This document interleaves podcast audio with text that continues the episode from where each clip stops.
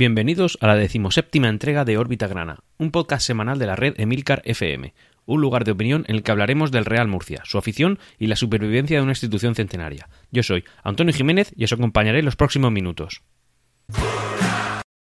Y hola, hola de nuevo a todos a esta nueva entrega. Y nada, esta semana ya típica, bueno, en realidad ya sabéis que la periodicidad es semanal, pese a que ahora mismo las entregas se estén haciendo quincenalmente, debido al final de temporada para nuestro club, para el Real Murcia, pero sí que es verdad que hay algunos clubes que están, que están luchando hoy en día. Eh, en este caso, lo que voy a hacer es hablar primero de la información deportiva que nos pueda interesar más o menos, porque realmente deportiva del Real Murcia hay poquita, también lo contaremos en la sección noticias, porque han habido dos fichajes y un ascenso del filial a día de hoy, pero bueno, en cualquier caso voy a repasar un poquito lo más relevante que ha sucedido esta semana. Y es que es semana de, o es quincena de playoffs. Se han jugado dos eliminatorias por el ascenso, tanto de tercera a segunda B, que nos afecta de cara a que serán próximos rivales para, nuestro club, y también han habido eh, playoffs de ascenso de segunda B a, primera, perdón, a segunda, con, ciertos datos importantes, incluido también eh, los partidos de playout del Jumilla. A ver, para hablar, eh, vamos a empezar de abajo arriba, así que lo primero, hay un ascenso ya, el, el que quedó líder en el grupo 13 de tercera división, que es el Yeclano Deportivo, pues en el partido de ida la semana pasada ganó 6-0 eh, a un equipo de Cantabria, concretamente el Escobedo, y en el partido de ida ha ganado 6-0 y en el de vuelta ha perdido 1-0. Por tanto, la diferencia de goles es más 5, totalmente merecido el ascenso del Yeclano, y será un próximo rival para, para el Real Murcia. Eh, también el, noticias sobre el Jumilla, y el Jumilla es que, bueno, estuve presenciando el partido en el, en el UBA Monastrel, es un campo de fútbol, le dicen estadio, pero realmente es para verlo. El José Barnés es más grande, y el José Barnés, el que los que somos de Murcia sabemos lo, el tamaño que tiene. Bueno, en cualquier caso, un campo lleno en el que bueno jugaron contra el Real Unión de, Urín, de Irún, partido en el que siempre fueron por detrás, empezaron 0-1, empató el, el, Jumilla, después volvió a marcar el, Real Unión de Irún y después volvió a empatar el Jumilla 2-2, pero bueno, teniendo en cuenta que en caso de igualdad de goles en el partido de vuelta los, los de fuera valen doble. Pero bueno, ese ha sido ha resultado ser un dato irrelevante porque en el partido de, de vuelta y en el, en el Stadium Gal el Jumilla ha perdido 2-0, así que nada, descendido a tercera división y será un club contra el que no nos enfrentemos la temporada que viene. Y luego, subiendo un pequeño escalón, lo único que nos podría medio interesar un poquillo es la trayectoria del, del Fútbol Club Cartagena. Partido de ida en el, en el campo del, de, de Valdebebas del Real Madrid B y ahí perdieron 3 a 1, la verdad es que iban perdiendo 3 a 0 y tenía pinta de que iba a acabar así, pero bueno, al final Cartagena marcó, ese gol es el que les ha dado la vida porque luego en el partido de vuelta en el Cartagonova han quedado 2 a 0 ganando el Cartagena, en el minuto 20 ya iban ganando 2 a 0 al, al Madrid Castilla y han pasado de ronda, le quedan dos eliminatorias más y nada, a ver qué, qué hace este, este club de la región de Murcia. Y ya datos a destacar, pues han habido ya dos ascensos de los dos campeones del grupo de segunda B a segunda, y en este caso ha sido el Racing de Santander, un club histórico, y también el, el Fuenlabrada, que han, han, eliminado respectivamente al Atlético Baleares de, Palma de Mallorca y también al, bueno, al líder del grupo cuarto de segunda B con el que nos hemos enfrentado en un par de ocasiones, Recreativo de Huelva pasamos a la pequeña píldora deportiva de baloncesto que hemos tenido y la verdad es que hemos tenido una, una noticia, en mi opinión, de extremadamente desagradable porque, bueno, como bien sabemos, jugamos el partido de, ida contra el... porque era ya eliminatoria, el que pasara esta eliminatoria ascendía directamente al Plata, perdón, al Eboro, y jugábamos contra el Almansa. En el partido de ida, aquí en el Príncipe de Asturias, ganamos de dos, por tanto ah, llevábamos una ventaja en el partido de vuelta de dos puntos, pero el partido de vuelta al final ha resultado ser nefasto para los intereses murcianistas porque eh, a falta de dos segundos íbamos ganando, íbamos perdiendo, perdón, de uno, lo que nos daba realmente el ascenso, porque como llevábamos una ventaja de dos desde el Príncipe de Asturias, pues nos suponía ascenso. Pero a falta de un segundo y medio, el Almansa metió una canasta, nos pusimos en, en menos uno y se nos quedó cara de tontos. A falta de un segundo y medio, asciende el Almansa y nada, el, el, Real Murcia Basket pues seguirá jugando al menos una temporada más en Les Plata. Llegado el, periodo estival de verano, eh, al Real Murcia le surgen siempre los enanos en forma de información. Y es que hay un montón de noticias que surgen sin mucho fundamento, pero que bueno, que luego al final siempre es lo mismo. Aunque creo que en esta ocasión hemos aprendido la lección. En este caso hablamos de, de que bueno, se filtró o se dijo en Onda Regional de Murcia una noticia en la cual hay un millonario esloveno que está dispuesto a entrar en el Real Murcia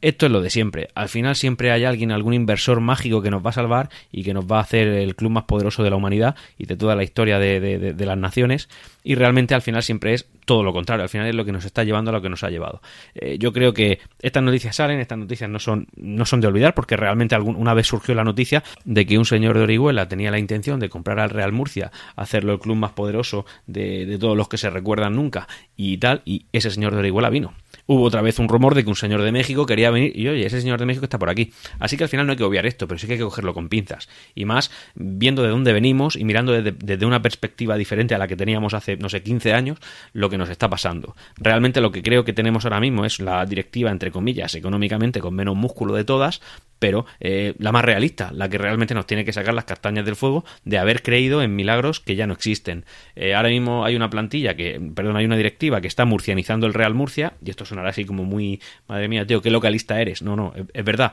Ahora lo comentaré porque de hecho los fichajes que vienen están pensando en eso, están totalmente pensados en eso. Y una una directiva que, mm, como digo, tiene la que menos músculo tiene, pero que la que realmente está haciendo las cosas mejor y además haciéndolo desde el sentimiento puro murcianista que hay. Lo hace por el bien del club, pese a que eso nos retrase dos o tres años o no, si hay suerte, un posible ascenso y una eh, y un despegue de nuestro club. Estaremos pendientes de este señor de Eslovenia que nos va a hacer eh, ultrapoderoso, pero bueno, en cualquier caso, si hubiera alguna novedad la comentaré por aquí. Esta semana se le ha hecho una entrevista a nuestro presidente Chema Almela, que como bien sabemos es, un reconocido médico que hay en la región de Murcia también, como, su oficio principal, y bueno, dijo una frase que la verdad es que define bastante bien la situación que el Real Murcia ahora mismo está viviendo y que ellos están toreando. Y es que, eh, y leo literalmente, el Murcia estaba en parada cardiorrespiratoria, hoy está en la UCI. Es decir, el Real Murcia estaba muerto. Cuando ellos llegaron se encontraron un club que no iba a tener ningún otro tipo de, de vida, más allá de, de, en fin, más allá de lo que nos hemos estado buscando realmente, de, que vengan salvapatrias a, cuidar de nuestro escudo cuando realmente los que lo tenemos que hacer somos los murcianistas. Oye, por parte de la afición, yo ya lo he dicho en varias ocasiones, lo hemos hecho con el tema de la, de la compra de, de la ampliación de capital, perdón. Y nada, eso es lo que ha dicho el presidente, que creo que es algo que define gráficamente lo que hemos tenido. Hemos tenido un club que estaba muerto, estaba ya, hemos tenido que ir con, lo, con las placas estas electromagnéticas para enchufarlas en el corazón y hemos conseguido que el corazón empiece a latir. Ahora lo que tenemos que hacer es empezar a hacer ejercicio poco a poco para fortalecer ese corazón, porque realmente eh, tenemos un corazón débil ahora mismo y el corazón no deja de ser el músculo que, nos permite vivir.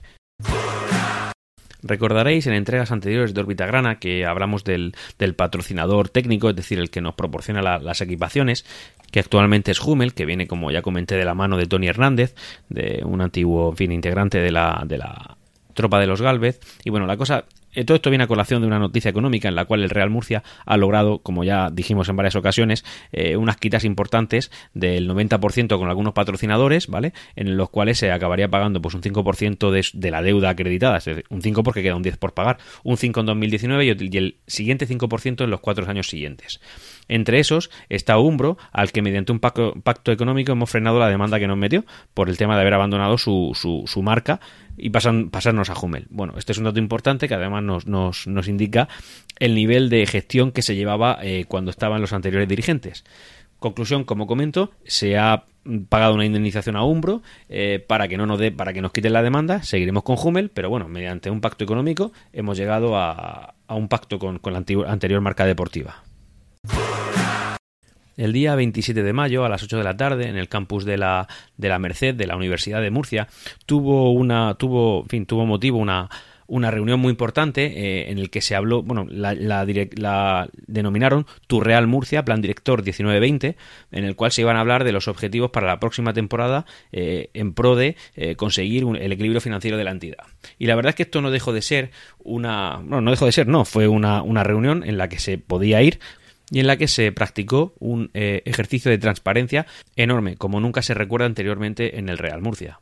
En esa reunión se habló de, la situación actual del Real Murcia, se habló de qué medidas se están tomando para, para eh, poder paliar esta situación tan catastrófica, pero además dando datos muy concretos y eh, no tratando a la afición como, como gente ignorante que, a la que no le importa, gente a la que venderle un abono a principio de temporada y de la que te puedes olvidar siempre y cuando haya mínimamente medio buenos resultados. No, aquí se habló de la situación realmente de eh, el Real Murcia se habló del trato que el Real Murcia tendrá también a partir de ahora eh, con patrocinadores y también con empresas que deciden apostar por nuestro club.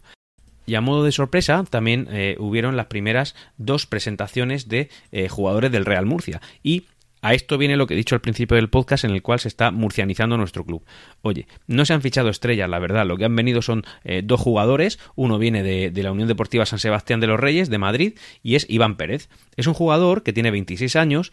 lateral zurdo, y que es murciano, pero murciano del Palmar. Es un jugador que ha jugado bastantes veces en la región de Murcia, ha pasado por el Lorca Deportiva, ha pasado, además creo que en dos ocasiones, ha jugado también en el Yeclano, aunque luego ha pasado por varios equipos de la, de la Comunidad de Madrid, como pueden ser eh, el San Sebastián, que es de donde viene procedente, también el Rayo Majada Honda y también ha jugado en los filiales del, del Atlético de Madrid y del Getafe como lo que destacan, y además eh, por lo que he leído por Twitter es un jugador bastante valorado, eh, destaca su gran velocidad y su capacidad ofensiva. Según las informaciones que han llegado desde Madrid, el Real Murcia lo ha conseguido fichar adelantándose al Club Deportivo Mirandés, que es un club potente generalmente en la segunda división B. Es decir, cosa que también me sorprende porque, bueno, el Mirandés es el Mirandés, un equipo de Miranda de Ebro muy respetable, pero nosotros somos el Real Murcia pero también la gente sabe y los jugadores conocen la situación económica del Real Murcia. Sí que es verdad que ahora está bien gestionado y es serio en los pagos, todo lo serio que se puede ser dentro de, algo tan caótico como lo que estamos viviendo, pero bueno, que en cualquier caso es un club en el que es incierto que vayas a cobrar puntualmente todos los meses. Creemos que sí, esperamos que sí, pero bueno, es una cosa que yo como jugador tendría en cuenta. En cualquier caso, yo me alegro enormemente de que Iván Pérez haya decidido venir a nuestro club. Y también presentaron a otro jugador, Juanra, que es un jugador de, de, 25 años, nacido en la ciudad de Murcia, es decir, murciano-murciano, que ha vivido, ha mamado este club y que viene procedente del Club Deportivo Guijuelo donde ha militado sus dos últimos, eh, las dos últimas temporadas. He dicho que es de la ciudad de Murcia, pero bueno, concretamente de la pedanía de, de Algezares, y es un club formado en la cantera del Real Murcia, aunque luego vino el, el Elche y lo fichó para el, el, el, Elche licitano. Posteriormente estuvo jugando en equipos de la comunidad valenciana, como pueden ser el, el Alcira, el Torrevieja, la Nucia, pero bueno, al final eh, el dato relevante es que coincidió con Julio Algar, es decir, nuestro director deportivo, en el filial del Lorca Club de Fútbol y de eso lo debe conocer. Eh, Juan Raez zurdo, eh, como he dicho antes, medio centro y bueno, tiene un buen trato de balón, o al menos eso no, nos aseguran desde Guijuelo. Y otra noticia que no es realmente un fichaje, aunque lo tenemos que ver como tal, es el ascenso de un jugador del filial de Marcos Legaz, que ha destacado esta temporada y es un delantero, eh, de 23 años además. Eh, yo la verdad es que me alegro mucho por, por, por, este tipo de noticias porque realmente esto es lo que nos tiene que dar el pulmón, la factoría grana, es decir, todos los jugadores que salgan de nuestra cantera. Es una cosa que en Murcia nunca se ha potenciado de una manera extraordinaria, porque siempre que había alguien que destacara lo más mínimo, llegaba el Elche, llegaba el Hércules, llegaba el Valencia, llegaba el Barça, llegaba el Madrid y se lo llevaban. Bueno, el Real Murcia no ha podido vivir siempre de su cantera, alguna vez la ha salido, pero bueno, eh, cualquier noticia esta a nosotros nos congratula. Ahora una pequeña píldora económica de las que me gusta a mí, que es de las que hablan ya de, lo que se puede tocar, de la chicha, de lo que realmente nos va a decir un poco eh, al principio de temporada y sin más indicios que esos, dónde va a estar el Real Murcia. Y es el presupuesto que maneja. Al final el presupuesto no deja de ser dinero que te gastas o que no gastas, pero bueno, es una cosa que te dice qué aspiraciones, que, a, dónde, a dónde quieres tú llegar a final de temporada. No lo mismo que un club de segunda B tenga un presupuesto de un millón de euros eh, frente a otro que tiene 4 millones de euros, que puede ser a lo mejor de lo más alto que te puede encontrar en segunda división B. El Real Murcia siempre ha sido de los que está en la parte alta top, pero bueno, es que ahora mismo estamos jugando en otra liga en este aspecto, quiero decir. Lo que estamos es simplemente intentando sobrevivir.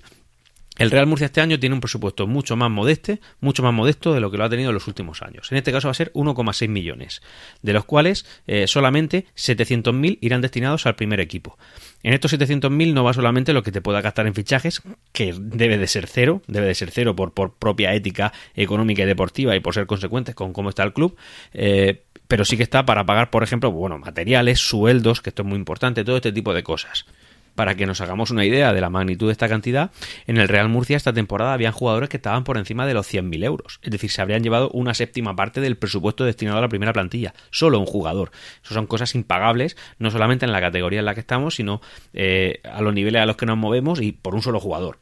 La previsión de ingresos de, este club este año va a ser de 2,2 millones. Oye, esto nos daría un superávit de más de medio millón de euros, nos daría 600.000 euros. Con esto, pues pagaríamos cosas que tenemos atrasadas para poder ser viables. Me parece un ejercicio de responsabilidad por parte de la directiva. Insisto, yo es que a lo mejor suena muy fan de esta directiva, pero realmente es lo que yo, después de tantos años viendo fútbol, necesito ver. Necesito ver algo estable, necesito ver a un Real Murcia solvente, serio, pagador, eh, un club señor, que es lo que dice nuestro himno y es lo que yo creo que somos. No un club que vaya aquí de chulito, somos los más grandes, eh, viene, voy a hacer una ciudad deportiva donde jugarán niños y los padres pagarán 10.000 euros porque los niños jueguen en el Real Murcia. Esto, como sabéis, suena a orihuela, pero bueno, eh, no quiero eso, yo quiero esto que estoy leyendo. Quiero una, plantilla que esté, que esté formada por murcianos. Cuanto más murcianos, mejor. Cuanto menos nos cueste, mejor. Cuanto, cuanto más implicados sentimental y emocionalmente estén, mejor. Y una directiva que vela por esos intereses.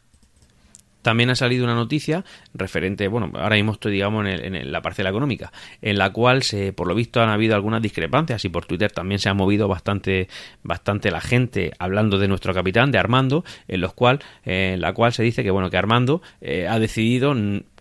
cobrar todo lo que se le tiene firmado por contrato y ha decidido no bajarse el sueldo. La gente, pues claro, se mete con él, le dicen, tiene que empatizar. Bueno, a ver, este señor también ha hecho grandes esfuerzos por nuestro club y yo creo que si ya después de tres cambios o dos cambios o lo que sea, le, en este dice que no, pues a lo mejor hay que entender también un poco su situación. Es un jugador que eh, lo han usado incluso de, como arma arrojadiza a los anteriores dirigentes, eh, también lo echaron a los lobos, porque bueno, al final lo que hicieron fue que él hicieron unas declaraciones en favor de los Víctor Galvez y además ellos sin motivo ninguno, sin ni siquiera estar a punto de cumplir su contrato, le subieron la ficha automáticamente. Bueno, en cualquier caso y como sea, eh, yo creo que Armando es un, jugador de cantera, un club que un, jugador que siente al Real Murcia, un jugador que ha tenido varios tropiezos con diferentes directivas y que si ahora dice que no se quiere bajar el sueldo, pues mira, si es que lo tiene firmado, hay que intentar cumplir con él y nada, yo creo que él a medio largo plazo es una inversión en una entrevista que se ha realizado al máximo accionista del Real Murcia, al notario Tornel, eh, él nos dice que Adrián, es decir, el, entrenador del que ha sido de la Escuela Municipal de Fútbol Churra, o Sandroni, que es el entrenador del Yeclano, iban a ser los entrenadores de uno de los entrenadores del Real Murcia. Yo creo que por aquí tienen que ir los tiros porque a cuento de nada este señor que sí que está metido en la directiva dice estos nombres será porque tiene información, la tiene y oye, de manera voluntaria la ha dado, nadie le ha presionado para hacerlo. Yo creo que estará dentro de una estrategia para intentar abaratar costes del fichaje o eh, realmente lo ha dicho pues porque ha querido, porque le ha dado la gana y hace muy bien. Bueno, eh, Adrián, como he comentado, era el, el, mejor posicionado, lo he hecho en varias eh, órbitas grandes anteriores. De hecho, esta semana se ha certificado que el Churra no va a subir a Segunda División B, por tanto ese club se quedará en tercera y yo entiendo que Adrián con ciertas aspiraciones querrá ser fichado por el Real Murcia. Oye, me parece muy bien. Por otro lado, Sandroni, entrenador del Yeclano, ha conseguido ascender a Segunda B con este club, es decir, a la misma categoría que el Real Murcia. Yo, como opinión personal, diría que Dani tiene más papeletas, porque al final es el club, eh, perdón, es el entrenador que menos caché tiene que tener económico, porque está ahora mismo eh, entrenando un equipo de tercera división, y Sandroni pues tiene menos motivación porque ya no tiene un ascenso en su carrera en caso de fichar por el Real Murcia. Me lo tendría en cuanto a un club más grande, con más afición y todo lo que tú quieras, pero en, categoría es lo mismo. Sandroni es una buena opción, Adrián lo es. De hecho, Adrián en unas eh, declaraciones que ha hecho tras el partido que ha perdido y que no le han dejado y que ha significado que su club no ascienda, eh, ha hecho una rueda de prensa así que ha sonado como a despedida. No se ha despedido, pero bueno, ha dado esa sensación. Así que al final creo que blanco y en botella. Ya como última pequeña píldora deportiva y económica a la vez, eh, decir que bueno, que por lo que hemos leído, según los deportes de la 3,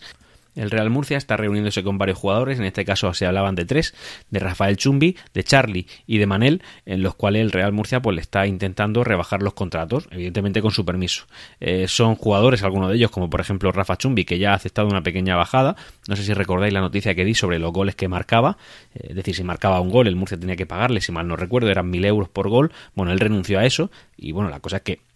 acorde y con la línea eh, que está llevando el club en, esta, en estos últimos movimientos que está teniendo, le solicita a Rafa Chumbi que se baje el sueldo a 40.000 anuales, 40.000 euros anuales, y tanto a Charlie como a Manel 25. Son sueldos, como podéis ver, 25.000 euros, pues puede ser un trabajador medio arriba cualquiera, eh, un oficinista puede estar cobrando 25, 30, eh, yo qué sé, los hay de 12, lo sé, pero bueno, que 25 no es ninguna locura y 40 pues es un sueldo bueno para vivir día a día, pero no son locuras. Bueno, les, está pidiendo que se bajen la cantidad a eso. En este caso, Rafa Chumbi creo que está bien que esté por encima de Charlie y Manel y bueno, Charlie es un jugador, como habréis seguido esta temporada, que empezó muy bien, pero vamos, no es que empiece muy bien. Yo creo que este jugador es un jugador mediocre en cuanto a calidad, un jugador que no ha dado la talla nunca. Sí que es verdad que en redes sociales era, oh, soy muy murcianista, esto es genial. Claro, él se publicitaba muy bien y tenía más fama que el resto, pero Charlie no ha sido nunca una maravilla. No ha hecho nada que destaque sobre los demás y al final de temporada ha estado desaparecidísimo. Manel, pues primo hermano de Charlie en cuanto a calidad. Se le ve menos en redes sociales, pero bueno, primo hermano. Me parece que 25 es un, no sé, un, una cantidad más que respetable para un jugador de esa calidad, si no, pues que se busque un club que esté dispuesto a pagarle más, que el Murcia yo creo que no los va a echar de menos, dada el final de temporada que nos han dado jugadores como estos, y nada, pues si no les parece bien la bajada, bueno, si no les parece bien, pues el Murcia se tendrá que fastidiar porque tienen contrato y tendrás que pagarlo, pero bueno, quizá les interesaría llevarse bien con la directiva para que de cara a un futuro, estos jugadores que no tienen que estar rebosantes de ofertas, el Real Murcia se plantee la opción de renovarlos o no, según la respuesta de esto. En cualquier caso, creo que son sueldos acordes a la, a la categoría del jugador y a la calidad que ofrecen y bueno, a ver qué, qué sucede con estos temas. Otra pequeña noticia que yo me he visto decepcionado con ella es que eh, la Fiscalía va a archivar todas las denuncias que Ginio Pérez puso contra exdirectivos Grana. No sé si recordaréis en un órbita Grana anterior, en los cuales el Real Murcia se ofrecía a facilitar a la Fiscalía cualquier información referente a este tema que pudiera necesitar para ir contra eh, los anteriores dirigentes, los, dos anteriores, digamos, ¿no? los Galvez y, Moro. Y nada, la Fiscalía parece que lo ha archivado, eh, por lo que se he podido leer por redes sociales. Quizás sea porque no ha estado muy bien preparada, pero bueno, en cualquier caso es una cosa que yo esperaba que fuera más, porque realmente estoy convencido de que ahí tiene que haber más chicha, pero evidentemente hay que demostrarla y hay que hacerlo bien, y si no, que yo esté convencido es irrelevante porque puede ser que entonces que los anteriores tengan razón, no lo sé. En cualquier caso, la Fiscalía lo ha archivado y esto pues se va a quedar, no sé si en agua de borrajas, eh, he leído que se va a intentar hacer de otra forma diferente, en cualquier caso, yo qué sé, no, no, no, sé si esto realmente es productivo o no. Si algo han hecho y tienen tan claro que algo han hecho, deberían continuar, pero si no lo tienen tan claro, porque, oye, si la fiscalía esto lo ha descartado de una manera tan rápida, será porque no ha habido nada o no han visto nada. Pues oye, a lo mejor hay que simplemente mirar adelante, olvidarse del pasado y, ser productivos en lo que hacemos en el día a día. Eh, no por estar mirando el pasado siempre, intentando echarle la culpa al de antes, vamos a conseguir algo. Al final nosotros no queremos o no seguimos al Real Murcia solo por encontrar responsables en cuanto a la nefasta gestión anterior, sino que lo que queremos es el bien de nuestro club, ya venga por gestiones de cara al futuro o eh, demandas que se pongan mirando hacia el pasado si hacia el pasado no vamos a lograr nada, hay que mirar al frente, continuar, eh, ver qué en qué podemos mejorar y ya está. Esto ha sido archivado, ha sido muy rápido, tan rápido que ya te hace pensar que eso esté bien planteado o simplemente que a lo mejor no había nada, no lo sé. Y aquí parece que se va a acabar la historia, salvo que hubiera algo. Si hubiera algo nuevo, evidentemente estaréis puntualmente informados. Y hasta aquí la información de esta, de esta entrega de órbita grana. Lo que sí que voy a recomendaros, si no os importa, es eh, un nuevo podcast que ha salido en la red de podcast en la que se aloja órbita grana, que, es Emilcar FM, como bien sabemos todos, una red de podcast de, nacimiento murciano y con, muchos integrantes de nuestra querida región y ciudad. Y nada, ha habido un nuevo podcast que creo que es muy relevante eh, y además especialmente mencionable en, el nuestro porque es relativo al deporte y se llama Corriendo a Nueva York de David Isasi. Eh, David Isasi es un podcaster que tiene una dilatada experiencia, tiene, bueno, participa en un par de podcasts de la red que son Perspectiva, que habla de estrategia empresarial, muy recomendable, yo lo escucho cada entrega de ellos y también participa en Proyecto Macintosh, que es sobre tecnología y concretamente el mundo Mac, pero bueno, en este caso David Isasi es, un, es una persona de unos cuarenta y tantos años que lo que está preparando es, eh, preparándose es eh, salir a la maratón de Nueva York de dentro de dos años. Es un como comento, una persona que parte con un sobrepeso de unos 15 kilos y entonces lo que aquí va a comentar lo voy a leer directamente en la descripción de la página web que es emilcar.fm barra corriendo a ny o sea, la sigla de Nueva York, y la descripción es un podcast en el que acompañaremos en su esfuerzo y entrenamiento a alguien que quiere no solo ponerse en forma, sino participar en la Maratón de Nueva York de 2021, presentado por David Isasi. Pues ya sabéis, si queréis algo de información, el, porque además yo he escuchado los primeros capítulos y en ellos habla de eh, cómo, le, cómo está cambiando su corazón, el peso que ha estado reduciendo, el esfuerzo que le está suponiendo, en fin, un poco cortito, con mucha información, bastante útil y muy directo a la información que nos puede venir bien a los que hoy a lo mejor estamos un poquito entraditos en kilo y queremos ponernos en forma. Dicho esto, yo os emplazo a dentro de 15 días, pese a que eh, evidentemente este podcast sigue siendo con periodicidad semanal, pero bueno, nos encontramos en eh, periodo estival, periodo de pretemporada, en el que posiblemente durante estos 15 días que vienen de aquí a la próxima entrega no vaya a haber ningún partido amistoso, habrá, hombre, habrán fichajes, lógicamente sabremos seguro nuestro entrenador, sería muy triste no saberlo porque sería un retraso importante en la planificación de la próxima temporada, y nada, eh, ansioso de volver a estar con vosotros. Gracias por haber escuchado esta entrega de Órbita Grana. Tenéis los métodos de contacto en emilcar.fm barra Órbita Grana. No olvidéis poner vuestro comentario. Saludos y... ¡Siempre Real Murcia!